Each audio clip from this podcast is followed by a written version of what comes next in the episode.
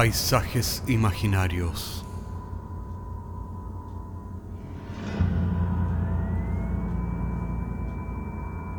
Una producción Cortés Rojas.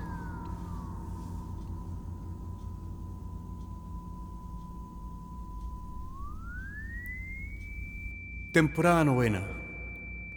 Episodio quinto. El sueño del bate.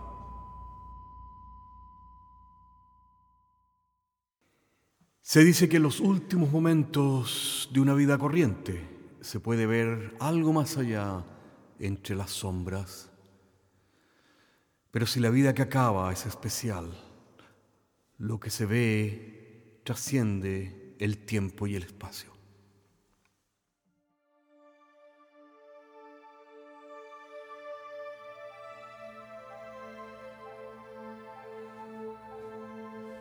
Estoy en un hospital. Estoy desorientado y vacío. Los médicos dicen que tengo cáncer terminal, pero no importa. He vivido la buena vida. He sido diplomático, coleccionista de insectos, caracolas y mascaronas de proa. He sido un buen amante y un prófugo de la ley en mi momento, un hombre de mundo, confieso que he vivido. Las enfermeras me tratan bruscamente, pero ¿qué les he hecho yo? Todas ellas, excepto Rosita, que me lee en la noche mis propios poemas. Mis ojos están permanentemente cerrados pero escucho todo lo que ocurre a mi alrededor, el ir y venir de las enfermeras y aquellos nefastos oficiales del ejército que creen que estoy en coma. Pero escucho y entiendo todo lo que hablan. No sé cuándo es de día o de noche en este lugar. Sé que estamos en el mes de septiembre de 1973. Duermo como un oso invernal, duermo permanentemente.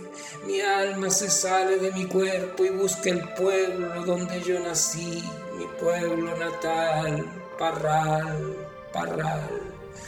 Pero todo está tan diferente, parece otro pueblo, más que un pueblo, es una nueva ciudad.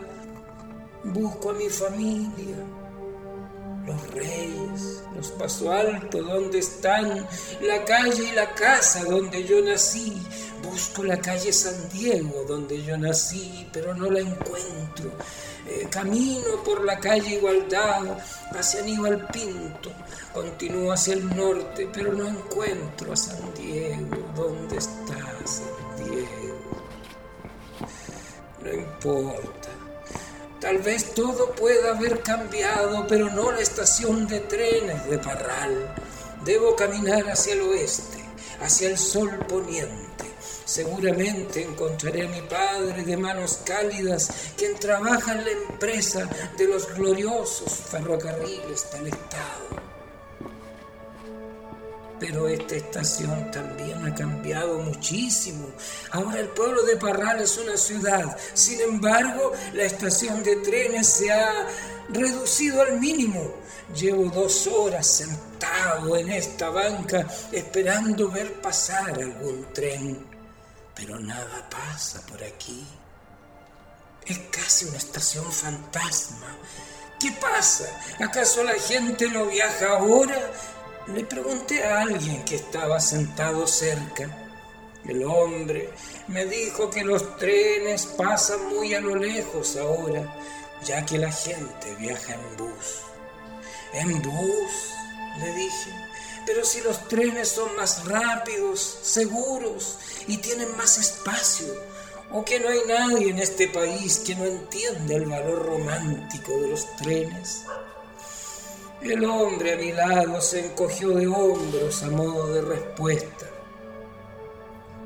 Sin pensarlo dos veces, me paré entre los rieles desafiante mirando el horizonte para invocar el regreso de los trenes. Oh tú, amable gigante de hierro, que te meces como un barco en el océano, una rockshare. Titán furioso y desenfrenado, vuelve con tu ritmo y tu aliento hipnotizador.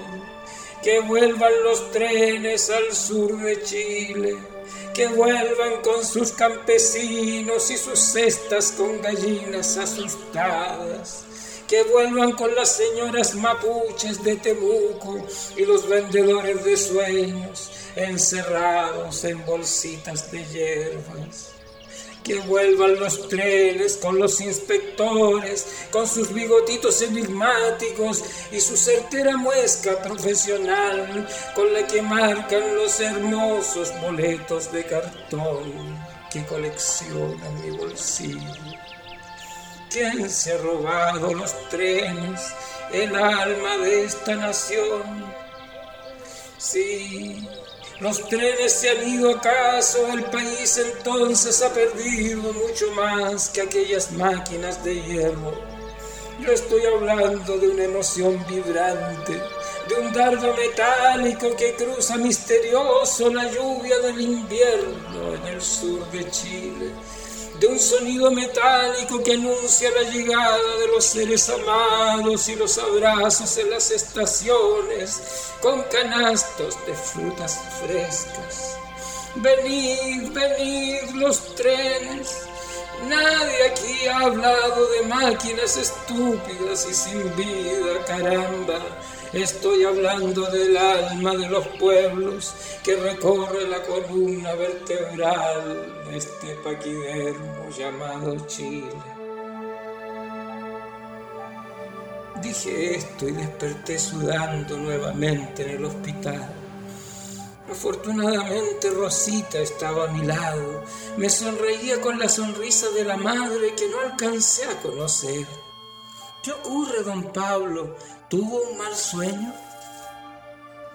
Soñé que volví al pueblo de mi infancia, pero Rosita no encontraba la casa de mi niñez. Estaba todo tan cambiado y la estación de trenes lucía pequeña, fantasmal y abandonada. Lo que pasa, don Pablo, es que las cosas han cambiado mucho. El pueblo donde usted nació ya no es más el mismo. Usted más que nadie, como poeta y pensador, debe saber que nadie se baña dos veces en el mismo río. Es cierto, Rosita, es cierto. Si viaja en sueños por segunda vez a su pueblo natal, pregunte a la gente más antigua del lugar por su familia. Tal vez todavía quede alguno que sepa algo. Tiene razón, Rosita. Cuando viaje de nuevo en sueños, me llevaré sus instrucciones en mi alma. Rosita, discúlpeme. Pasando a otro tema, ¿qué hace ese militar aguafiestas de guardia bajo el umbral de esta sala de hospital? ¿Cree acaso que a mi edad me voy a fugar? Usted sabe, don Pablo, ahora los militares están en todas partes. Ellos mandan. Es mejor quedarse callado.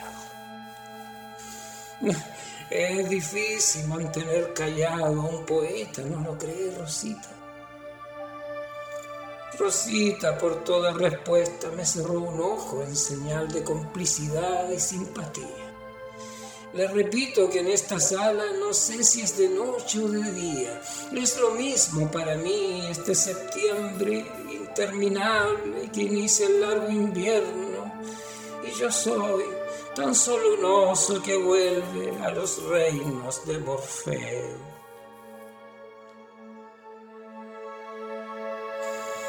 Vuelo en sueños a mi parral natal Vuelo sobre los árboles del sur oscuro, interminable, profundo y verno.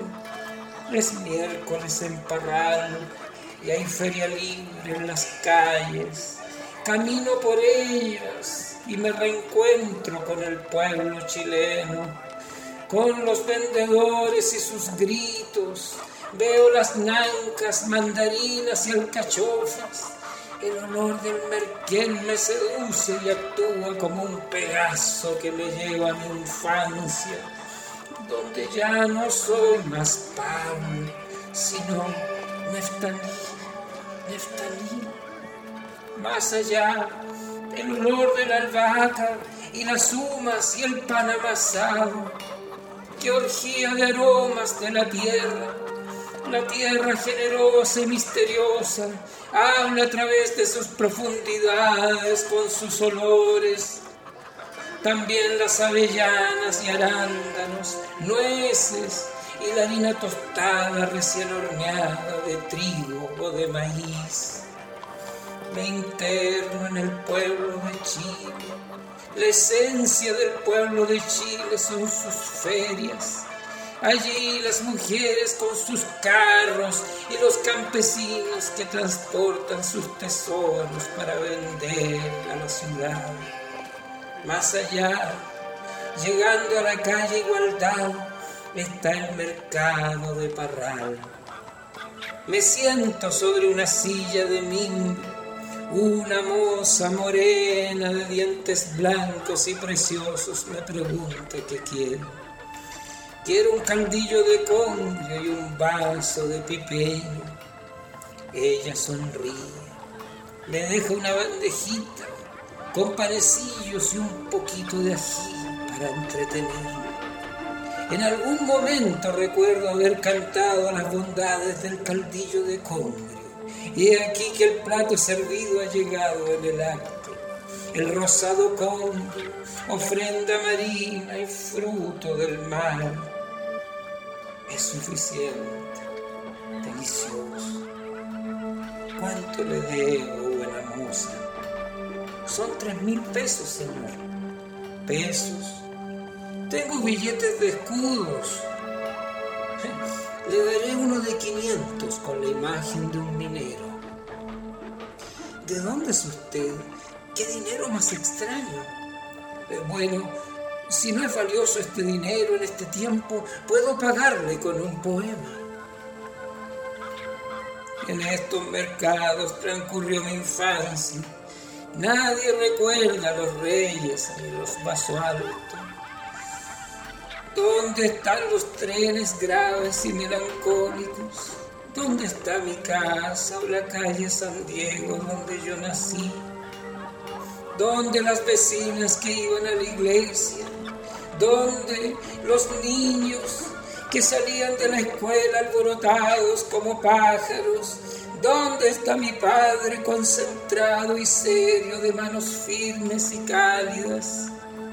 ¿Dónde está mi Chile? ¿Dónde las carretas? y los cargadores de sacos, donde los talabarteros, los sastres y los reparadores de paraguas, devolvedme a mi Chile. ¿Quién se ha robado su alma?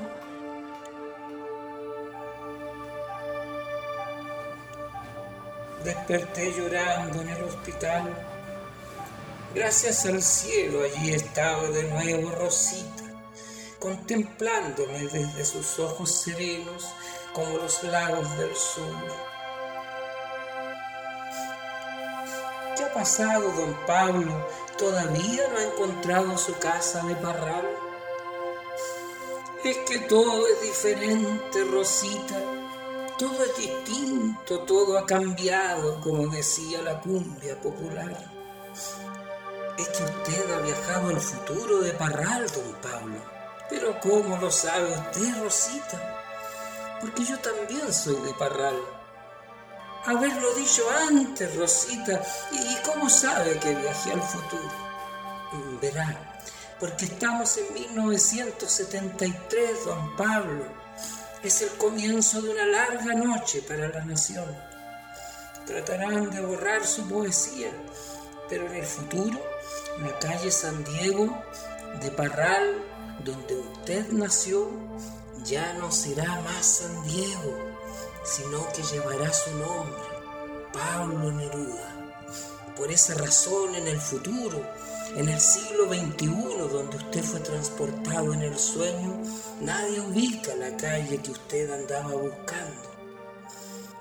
Nunca imaginé que la calle donde nací llevaría algún día mi nombre. Así es, don Pablo, y esos hombres que están en la puerta pondrán veneno en su sonda, don Pablo, para dormirlo para siempre.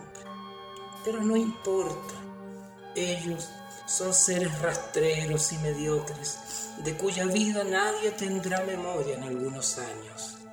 Pero usted, don Pablo, su poesía perdurará por siempre en la humanidad, porque usted nos hizo ver nuestro pequeño país con ojos nuevos, porque los pasajeros del Winnipeg se multiplicarán en el suelo chileno, porque a través de sus poemas redescubrimos el mar y el caldillo de Congo, los trenes, el vino y el amor, don Pablo. Y eso no se olvida, don Pablo, nunca se olvida.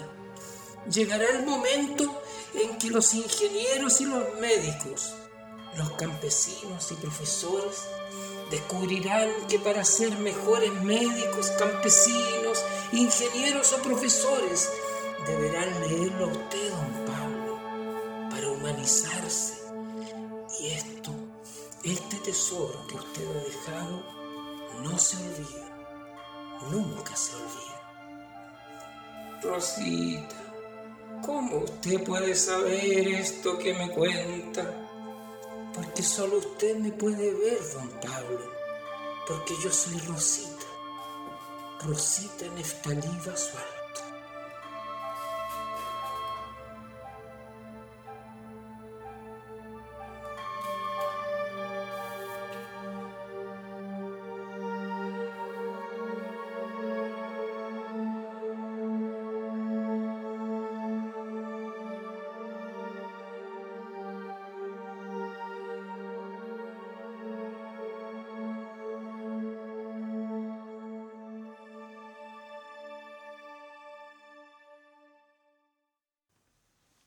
Y la leyenda cuenta que aquel final fue nada más que un principio.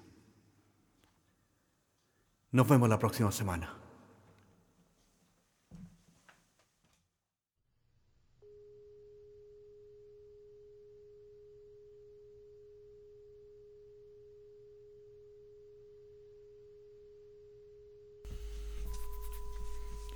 Paisajes Imaginarios es un podcast semanal que se distribuye con una licencia pública general. Puedes encontrarnos en iTunes, Spotify o donde quiera que escuches podcasts. Contáctenos a paisajes.caco.cl. Hasta la próxima semana.